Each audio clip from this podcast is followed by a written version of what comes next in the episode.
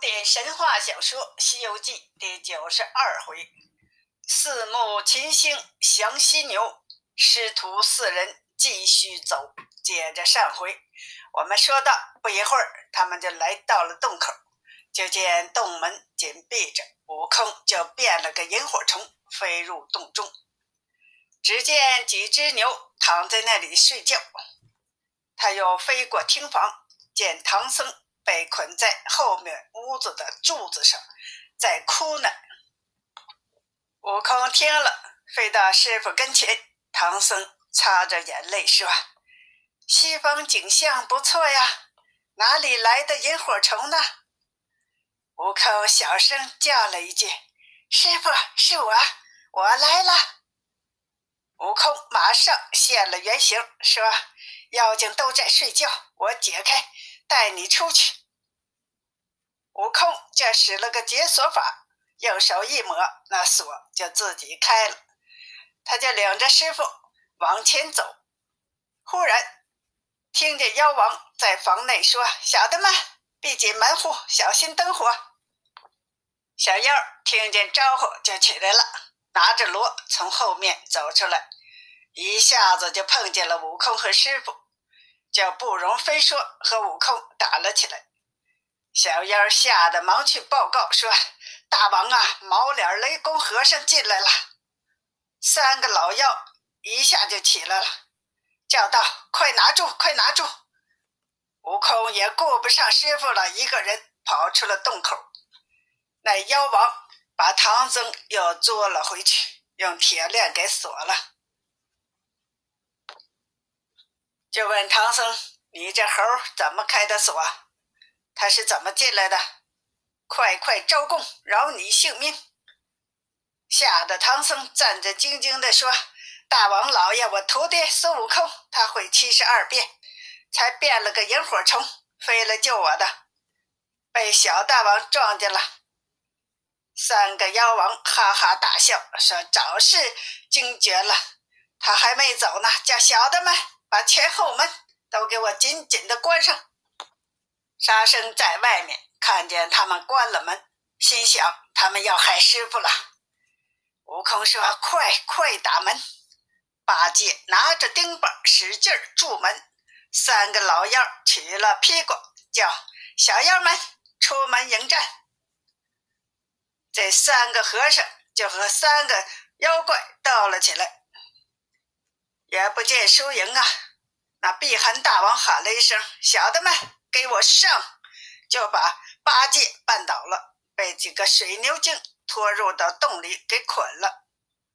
沙僧见没了八戒，就拿宝杖向碧尘大王丢去，又被群妖一拥而上，也被捆了。悟空觉得为难，中了筋斗云，就脱身而去。妖怪把八戒、沙僧拖到唐僧面前，唐僧见了，含着泪说：“可怜你二人呐，也招了毒手啊！悟空在哪里呀？”沙僧说：“师兄见捉住了我们，他就走了。”唐僧说：“他走了，想必是去求救了吧？”再说，悟空驾着筋斗云来到慈云寺，四门。接着他说：“唐老爷救出来了吗？”悟空说：“难呐，难救啊！那些妖精啊，神通广大。我弟兄三个与他斗了好多时，被他小妖先捉了八戒，后捉了沙僧。众生害怕，说爷爷这般会腾云驾雾，还捉不了妖精，想是老师傅也要被害了。”悟空说：“不用担心，我师傅自有迦兰接地钉甲暗中保护，却也是吃过草还丹呐，伤不了性命。只是那些妖精有些本事，你们呐看好马匹行李，等老孙上天去找救兵来。”众生吓得说：“爷爷又能上天了？”悟空笑着说：“天宫原来就是我的旧家，当年我做齐天大圣。”因为乱了蟠桃会，被我佛收降，为保唐僧取经，将功折罪，一路上扶正去邪，我是否该有此难呢？你等吗？却不知道啊！众生听了，又磕头又礼拜。悟空出了门，就不见了踪影。不一会儿，悟空就到了西天门外，见太白金星和四大天王在说话。他们见悟空来，就问有什么事儿。悟空就说了唐僧又遇难的事。为此，老孙要去奏玉帝，查查妖怪的来历。金星笑着说：“大圣与妖怪有交手，看不出是什么来头吗？”悟空说：“看出来了，是一伙牛精，只是他们有神通，不能降也。”金星说：“那是三个犀牛精，他们因为有天文之相，常年修炼成真。”也能飞云布雾，这些妖怪呀，极爱干净，爱下水洗浴。他们的脚啊都很金贵，所以他们自己称为大王。若要把他们拿下呀，只有四目金星。悟空问道：“是哪四怒金星啊？”范长庚明示。金星笑着说：“此星在斗牛宫外。”罗布乾坤，你去皱纹玉帝就知道了。悟空谢了，去了天门里。不一会儿，就遇见了四大天师。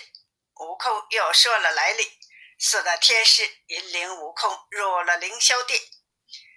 玉帝传旨召见悟空，又说了一遍牛精的事儿。玉帝就命许天师。同悟空去斗牛宫点四目金星下界收降。他们到了宫外，早有二十八星宿来接。天师说：“我奉圣旨，加点四目金星与孙大圣下界降妖。”旁边就过来了角木蛟、盗木蟹、奎木狼、景木轩，应声回道：“孙大圣。”点我们到何处降妖吧？悟空说：“原来是你呀！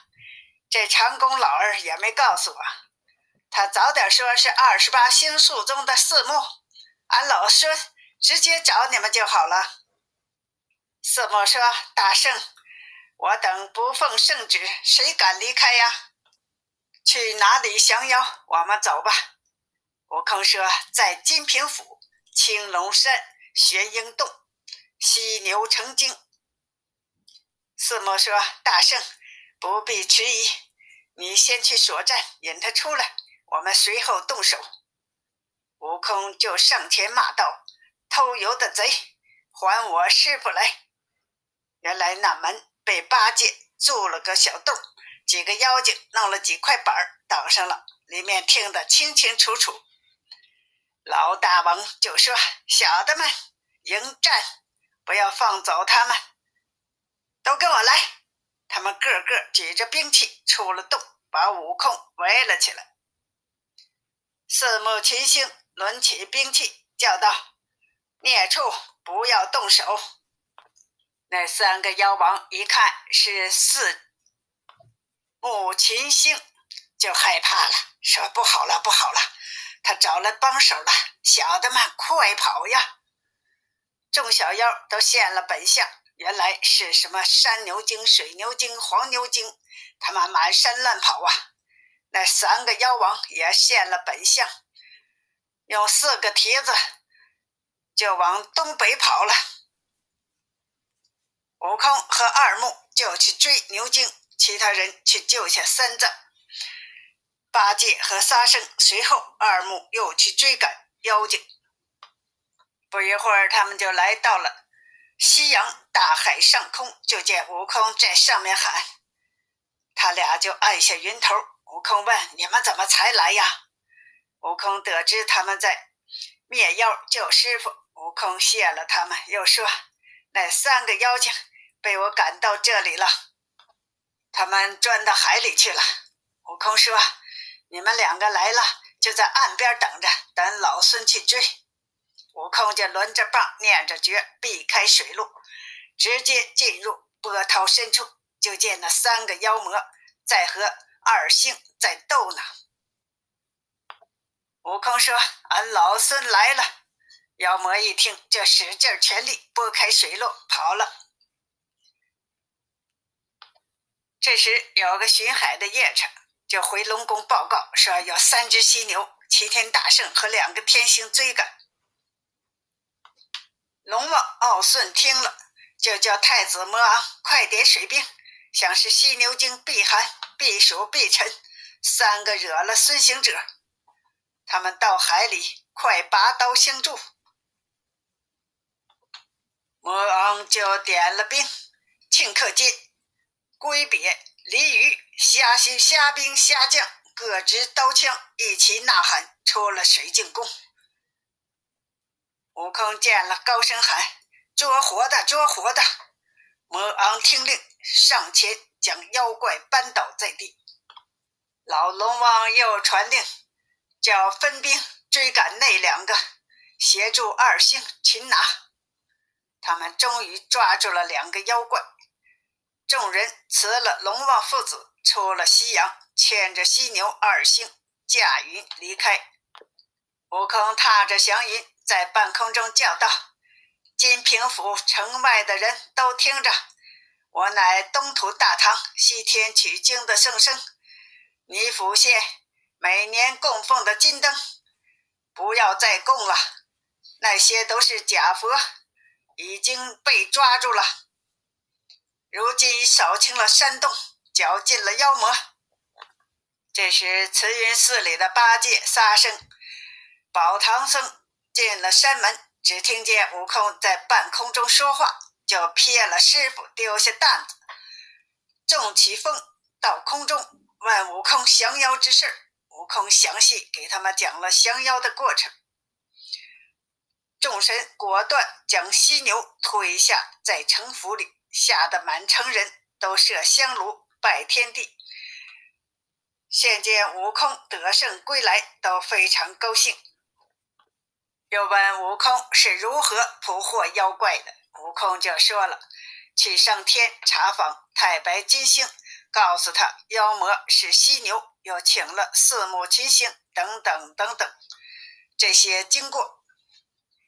县官留住他们师徒四人，大摆素宴，便请了乡官奉陪，又贴出了告示：下年不许点金灯了。他们又买了空地，建起四星降妖之庙，又为唐僧四人建了祠堂，刻了碑文，流传千古。师徒们也就索性领受了。他们整理了行李，把从洞中收去的宝物送给了慈云寺。第二天一早就起来，八戒备马。那呆子吃了饭，在做梦呢，就说：“这么早备什么马呀？”悟空说：“师傅叫走路呢。”八戒说：“刚吃饱几天，又要挨饿了。”悟空说：“快起来，收拾东西，再不起来打你了。”八戒怕打，只得起来。沙僧也起来了。每人收拾完毕，三藏摇摇手，小声说：“不要惊动了寺院。”他们出了门，三藏上了马，找到去西方的大路，继续西行。